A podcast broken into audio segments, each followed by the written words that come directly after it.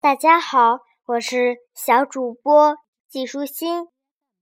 我今天继续来给你介绍希腊神话里的酒神狄俄尼索斯。酒神狄俄尼索斯是奥林匹斯众神最年轻的一个，在十二主神之中，只有他是由凡间女子所生。他的父亲是宙斯。好妒的赫拉讨厌狄俄尼索斯的母亲，也就是美丽的塞莫勒公主。一天，女神趁宙斯不在时，把自己化妆成一个干瘪的老太婆来拜访公主。她与公主东扯西拉，装出一份。友好可亲的样子，然后就问塞莫勒为什么她的丈夫不在家，还问他是个什么样的男人。除了伟大的宙斯，还会是谁呢？塞莫勒骄傲地说：“你凭什么如此确定呢？”这个老太婆说。我知道很多人的丈夫都自称是万物之主，你能证明他确实就是宙斯吗？要是换做我，我就会要求他显出那无限荣耀的真身。说完，他就走了，留下了塞莫勒一个人在那里思索。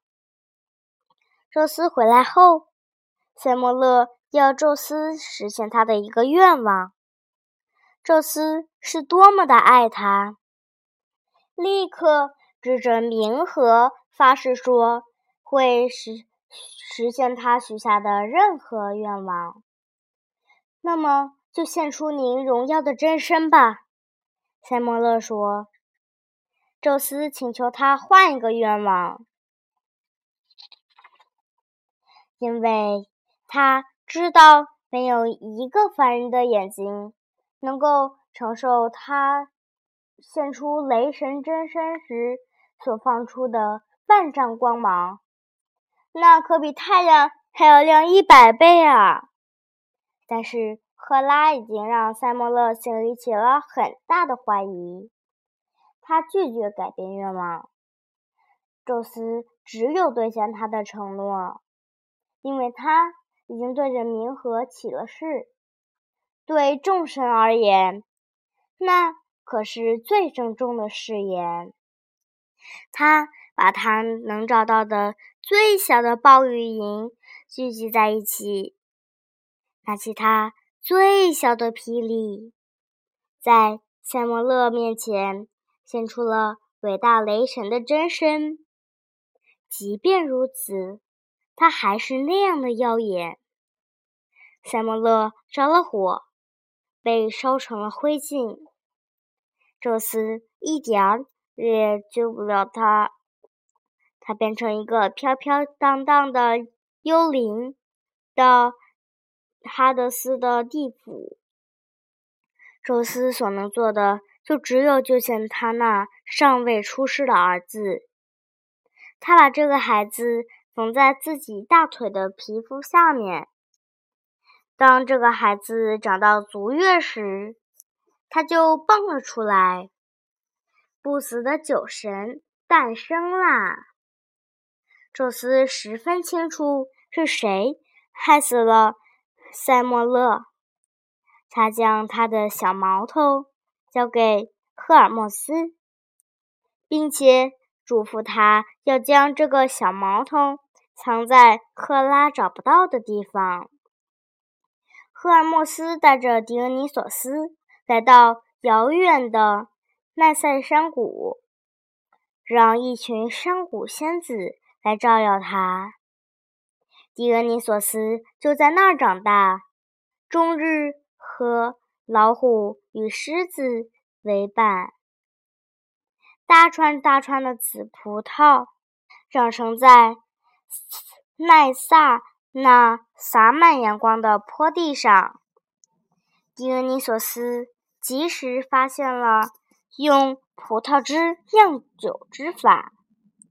作为一个年轻英俊的神，他穿着飘逸的蓝紫色长袍，到世界各地教人们如何酿酒。仙女们也追随着他，同行的还有那些狮子和老虎，而且有越来越多的追随者加入进来。不管走到哪儿，他都被当成新生的神来崇拜。他的父亲宙斯为此很是欣慰。狄俄尼索斯回到了希腊，游历群岛，教给人们酿酒之法。一天，当他独自躺在沙滩上睡觉时，一艘海盗船从旁边驶过。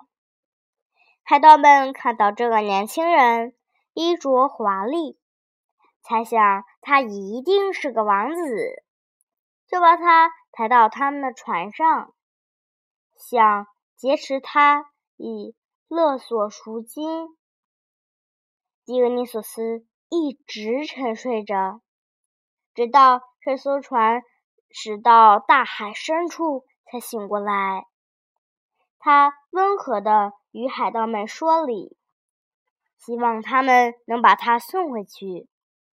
他说：“他并不是王子，而是酒神，他的财富不属于这个世界。”海盗们轻蔑地大笑着，并继续航行，丝毫不理会他。他们的笑声忽然止住了。大海里长出来许多。结满葡萄的藤蔓，它们不断的生长，缠住了船桨，又顺着桅杆蜿蜒而上，覆盖了整条船，就好像它是个葡萄架。血红色的酒汁滴落在船帆上，空中回响着老虎的吼声和驴子的嘶鸣声。狄俄尼索斯好像也在不断的生长，直到整艘船上都盈满了他的神辉。海盗们惊恐万分，纷纷跳入海中，但是他们并没有被淹死，因为狄俄尼索斯是一位善良的神，他把那些海盗变成了海豚。这也是为什么海豚是所有海洋生物中最通人性的动物的原因。狄俄尼索斯给人类带来了很多快乐。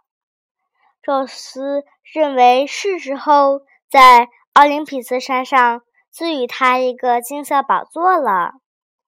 赫拉气愤地站起来说。拒绝一个凡间女子的儿子共享荣耀，但宙斯重重地敲了敲那坚定的拳头，赫拉就一声不吭地坐下了。但是神殿里只有十二个宝座，善良的赫斯提亚淡然地从他的宝座上站起来，说：“让狄俄尼索斯坐他的位置。”他说自己的位置在圣火旁，他不需要宝座。落座之前，狄俄尼索斯请求去见他一直想念的母亲。宙斯不仅允许他见他的母亲，还让他去哈德斯那儿，把他带上来分享奥林匹斯的荣耀，因为他。现在已经是一位主神的母亲了。狄俄尼索斯高兴地走进神殿，坐到他的金色宝座上。空气中回荡着长笛和铃鼓奏出的乐声。奥林匹斯山上还从未有过这样喧闹欢乐的时刻。宙斯心满意足地。环顾四周，并向他的思酒少年加尼莫德示意，吩咐他在清樽里斟满甜美的琼浆。今天的节目就是这些啦，小朋友，拜拜。